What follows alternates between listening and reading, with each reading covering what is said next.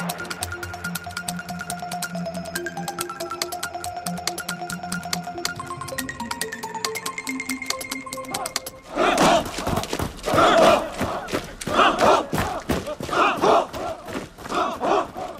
Se na área do cinema documental há realizadores que dispensam apresentações, um deles é o italiano Gianfranco Rossi. Desta vez, Rossi foi até ao Médio Oriente e durante cerca de três anos rodou Noturno, um filme que relata a vida cotidiana que está por trás da contínua tragédia de guerras civis, ditaduras ferozes, invasões e interferências estrangeiras em países como o Iraque, Kurdistão, Síria e Líbano.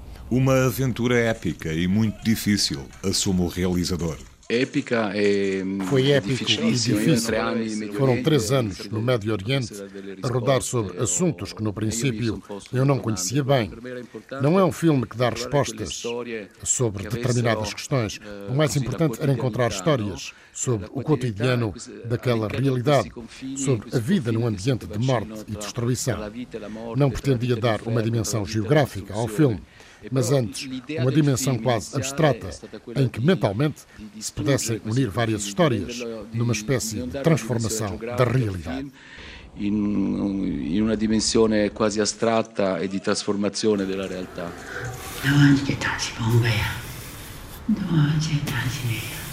O documentário reúne diferentes histórias, às quais a narração confere uma unidade que vai além das divisões geográficas. Ao redor e na consciência das pessoas estão sempre os sinais de violência e destruição, mas em primeiro plano está a humanidade que desperta todos os dias de algo que parece infinito.